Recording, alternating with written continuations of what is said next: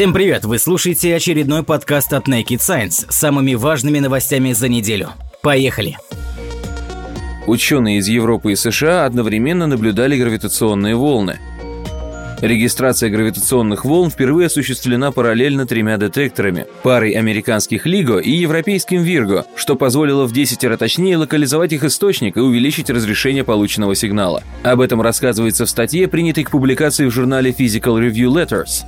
Кратко о работе сообщает пресс-релизы коллаборации LIGO и Virgo. Напомним, что впервые гравитационные волны появились как предсказания, вытекающие из формул общей теории относительности. В Эйнштейновских представлениях гравитация рассматривается как геометрическое искажение пространства-времени. Когда пара достаточно быстрых и массивных объектов сливаются друг с другом, эти искажения распространяются от них подобно волнам на световой скорости. Подтвердить предсказания Эйнштейна удалось только в 2015 году, когда команда физиков, работающих с детекторами Лига, находящимися в разных частях США, зарегистрировали гравитационные волны, приходящие от пары черных дыр массами 29 и 36 масс Солнца в одном целом и трех десятых миллиардах миллиардах световых лет от нас. С тех пор им удалось зарегистрировать гравитационные волны еще дважды. Детекторы LIGO представляют собой L-образные интерферометры, которые благодаря лазерным лучам с невероятной точностью следят за длиной обоих своих 4-километровых плеч. Проходящая гравитационная волна может вызывать краткие искажения, что и регистрируется. Инструменты в Луизиане и Вашингтоне запущены в 1999 году.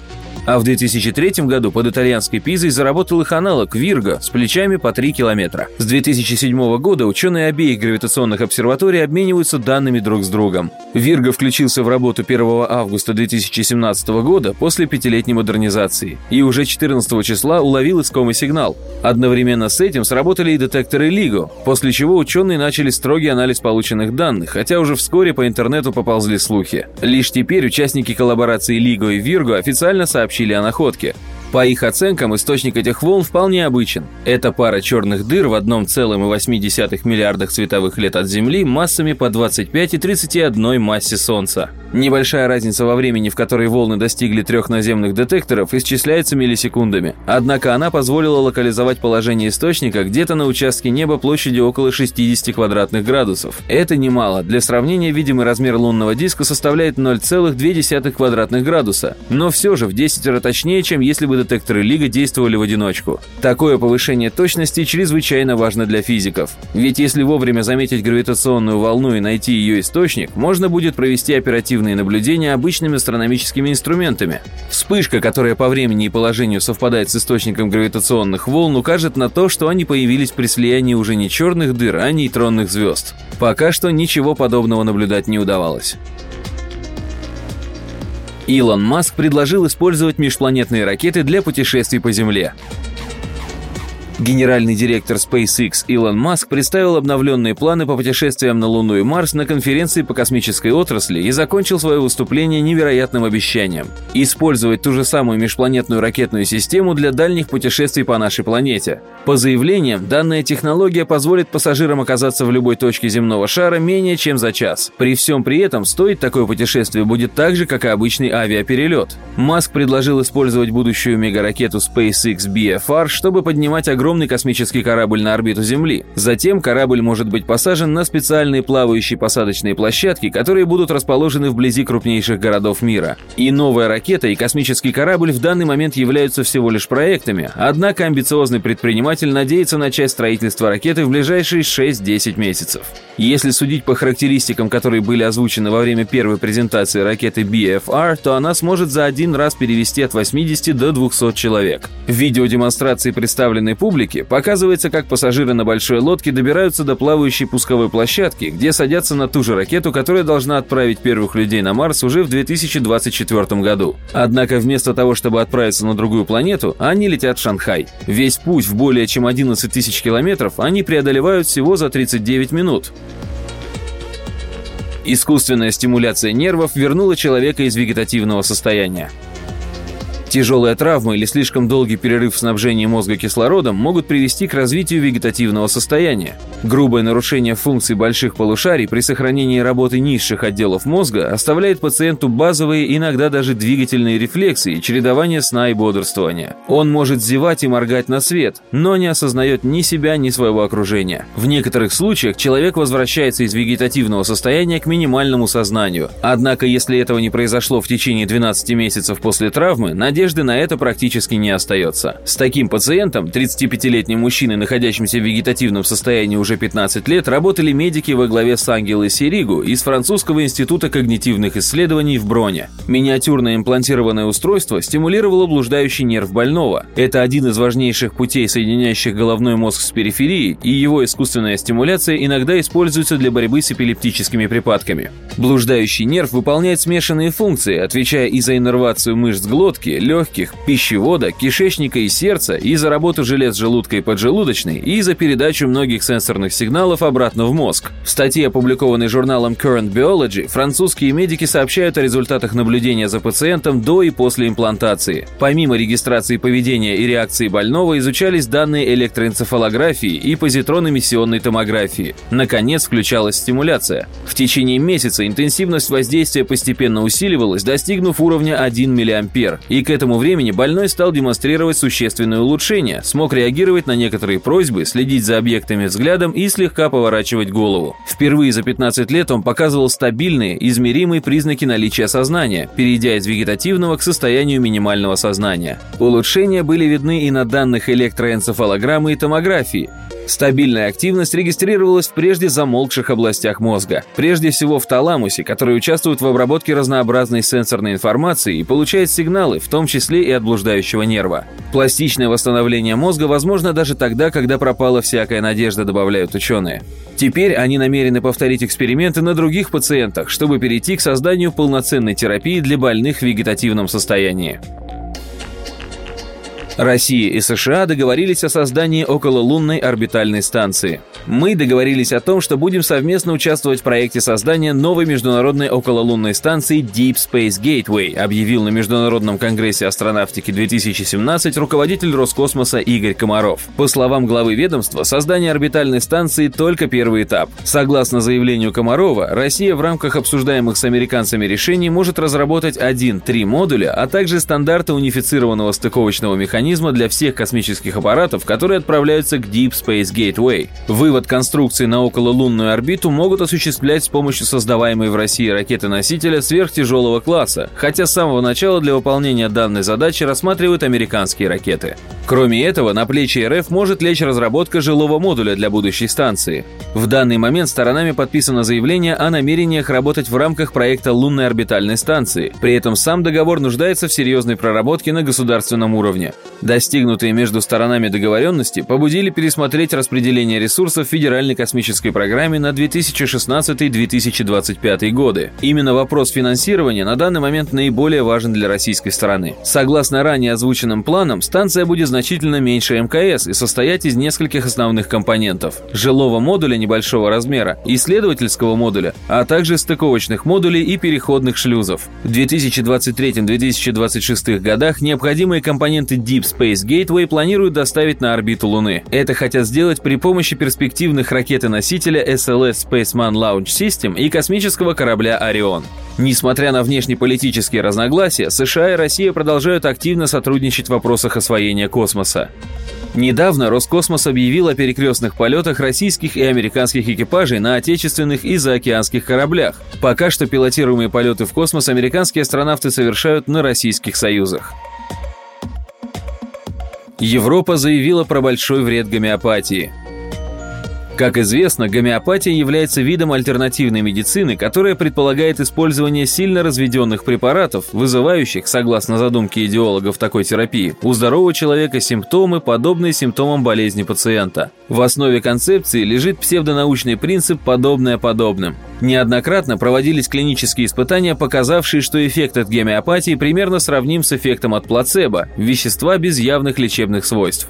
При всем при этом сторонников гомеопатии это не останавливает. Поклонников данного вида альтернативной медицины можно встретить в любом уголке Земли. Авторитетные ученые традиционно скептично относятся к гомеопатии, нередко указывая на то, что безобидные на первый взгляд препараты могут нанести человеку серьезный вред. В феврале 2017 года очередной удар по этому виду альтернативной медицины нанесли эксперты Российской Академии Наук. Комиссия по борьбе с лженаукой РАН представила меморандум, в котором гомеопатия открыто называлась лженаукой. В состав, сделавший вывод междисциплинарной рабочей группы, вошли 30 ученых, среди которых были психологи, физики и химики. И вот теперь эксперты научного консультативного совета Европейских академий выпустили заявление, в котором также подвергли резкой критике гомеопатические средства.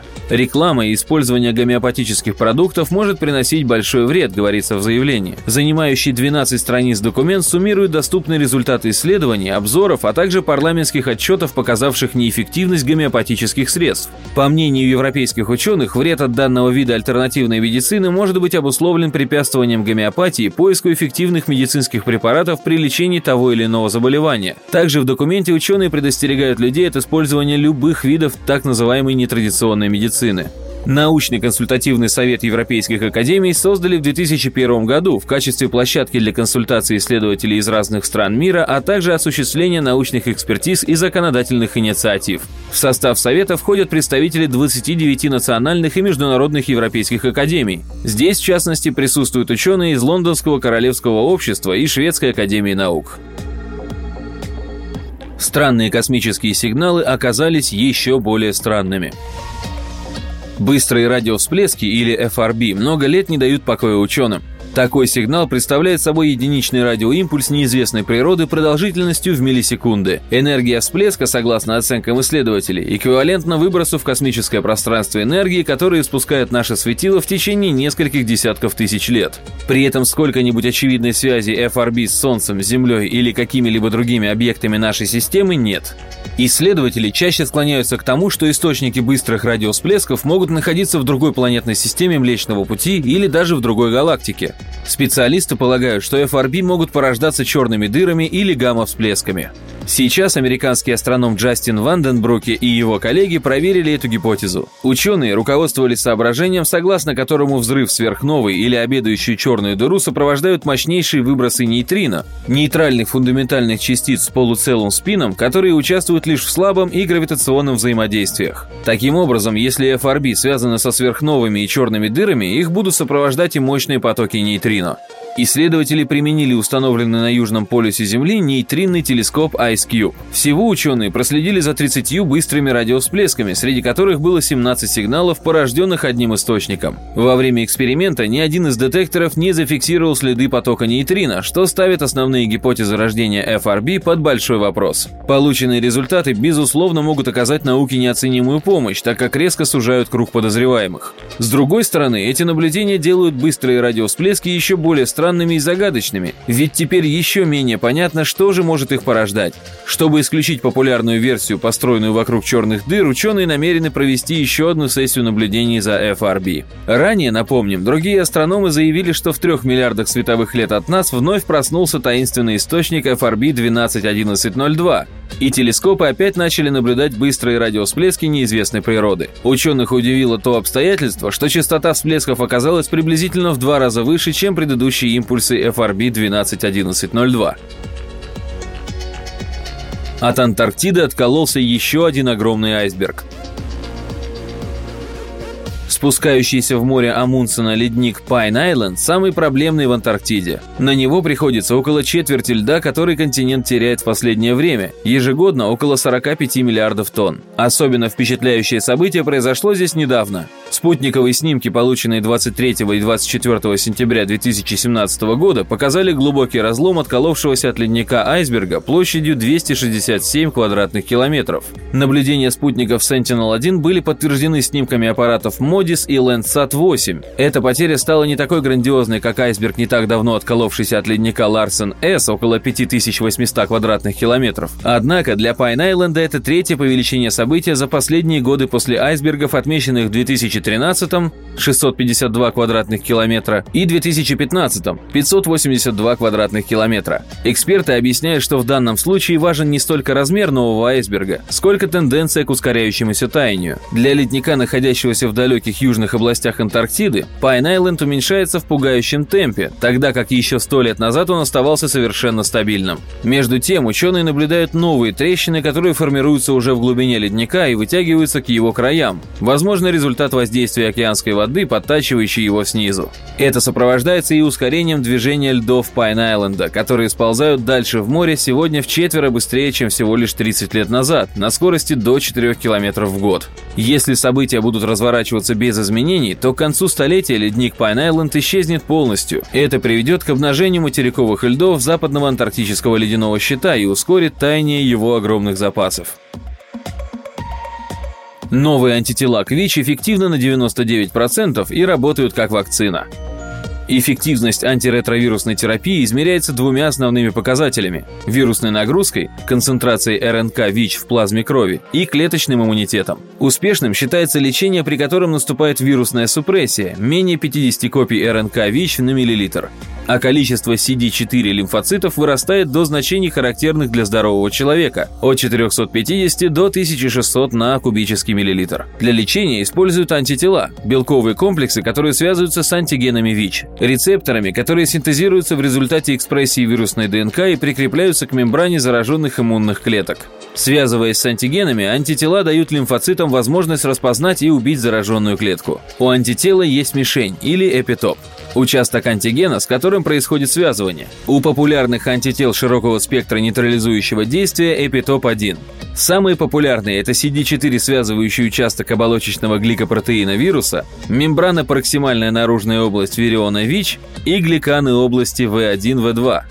Антитела последнего поколения эффективно борются почти со всеми штаммами ВИЧ-1, но через несколько лет терапии, а иногда и раньше, вирусы мутируют и перестают связываться с антителами. Эффективность терапии сходит на нет. Иммунологи американских национальных институтов здравоохранения совместно со специалистами фармацевтической компании Sanofi предлагают использовать антитела с двумя и даже тремя мишенями – B и 3 специфичные антитела. Ученые начали создание биспецифичных антител, экспериментально установив, какие сочетания паратопов участков, участков антитела, распознающих эпитоп, не мешают друг другу связываться с антигенами ВИЧ. К самым удачным комбинациям добавили третий паратоп.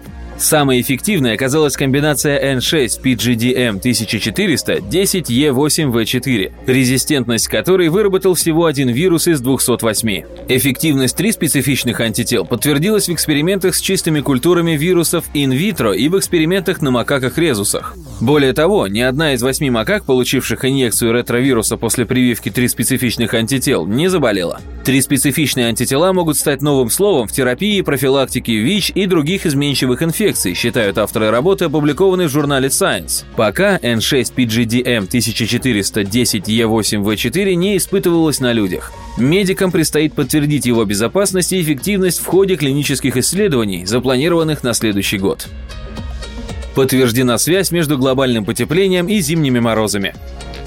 Зимние заморозки последних лет то и дело заставляют встрепенуться тех, кто отрицает не только роль человека в глобальном потеплении, но и сам вполне очевидный факт климатических изменений. Впрочем, несколько дней сильных холодов не в силах переломить длительную тенденцию к росту температуры и, более того, могут быть с ними связаны.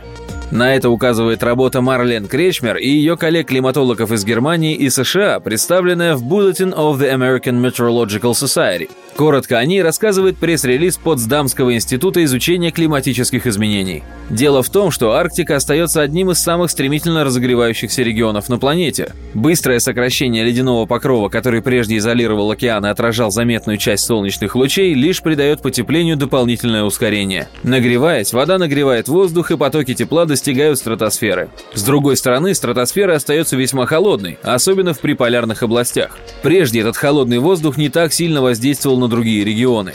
В течение всей зимы он заперт мощными и стабильными ветрами, образующими крупномасштабные циклоны полярных вихрей, которые поднимаются в стратосферу на высоту в десятки километров, накапливая холод.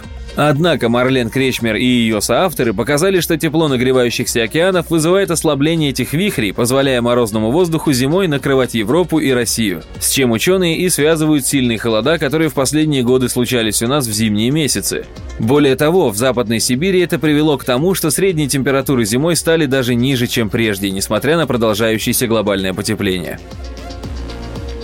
Концерн Калашников разработал летающий мотоцикл. На сайте концерна «Калашников» появилось видео испытаний российского летающего мотоцикла. Полет был совершен в присутствии главы Ростеха Сергея Чемизова. Концерн «Калашников» входит в состав Ростеха.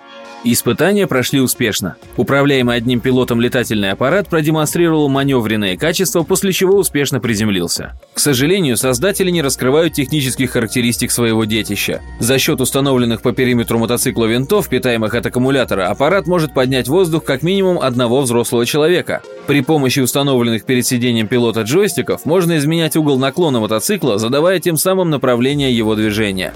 По имеющимся данным, перед нами всего лишь прототип пассажирского коптера. Можно предположить, что если серийное изделие увидит свет, оно будет ощутимо отличаться. Это касается как сугубо эстетической стороны вопроса, сейчас разработка имеет спартанский вид, так и аспектов, связанных с безопасностью, что в данном случае гораздо важнее.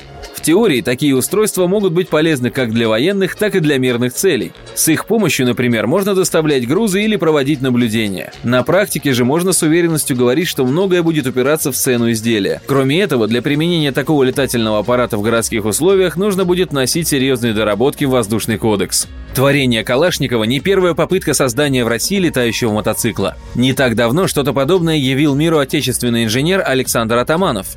Его аппарат Hoverbike S3 отличают меньшие в сравнении с творением Калашникова размеры. Устройство, имеющее четыре лопасти, способно поднимать пилота на высоту одного метра над землей и держаться в воздухе около получаса. Относительно активно это направление развивают на Западе. Недавно армия США испытала ховербайк, с помощью которого можно будет перевозить грузы. Несмотря на то, что американские военные выражают интерес к этой разработке достаточно давно, на данный момент говорить с уверенностью о возможности принятия чего-то подобного на вооружение сложно. Сначала экспертам придется оценить ранее неисследованные технические риски. Роскосмос ведет переговоры о полетах на американских космических кораблях. По словам директора по пилотируемым программам Роскосмоса Сергея Крикалева, в настоящий момент ведутся переговоры с американцами о перекрестных полетах на российских и американских космических кораблях. Переговоры идут. После того, как у американской стороны появятся собственные пилотируемые корабли, рассматривается возможность перекрестных полетов совместных экипажей как на российских, так и на американских кораблях. Это могло бы стать хорошей постраховкой друг другу, заявил чиновник. На сегодняшний день США не располагают пилотируемыми космическими кораблями, а доставка экипажей на МКС лежит на плечах отечественных союзов. Между тем, данный аппарат морально устарел. Это понимают как в России, так и в Америке. Сейчас и США, и РФ активно работают над заменой для кораблей этого типа. На следующий год намечено начало пилотируемых полетов двух американских космических аппаратов – Dragon V2 и Starliner CST-100. В 2021 должны начаться пилотируемые полеты разрабатываемого Lockheed Martin корабля «Орион». Российская Федерация, по имеющимся сведениям, должна начать летные испытания в 2022 году, а первый пилотируемый полет намечен на 2024. Нет никаких гарантий, что все вышеозначенные сроки не будут перенесены. При этом совершенно очевидно, что США первыми создадут пилотируемый космический корабль нового поколения. Важно отметить то, что вряд ли после начала эксплуатации Dragon V2 или Orion американская сторона будет заинтересована в полетах на союзах. Россия, очевидно, продолжит их эксплуатировать какое-то время даже после начала полетов новых кораблей. Вне зависимости от судьбы союзов и федерации, очевидно, что сотрудничество России и США в вопросах освоения космоса продолжится. Это, по словам Сергея Крикалева, касается и Международной космической станции. Чиновник отметил, что пока решение о выделении российского сегмента МКС в самостоятельную станцию не принято. Оно может появиться, когда станцию решат затопить.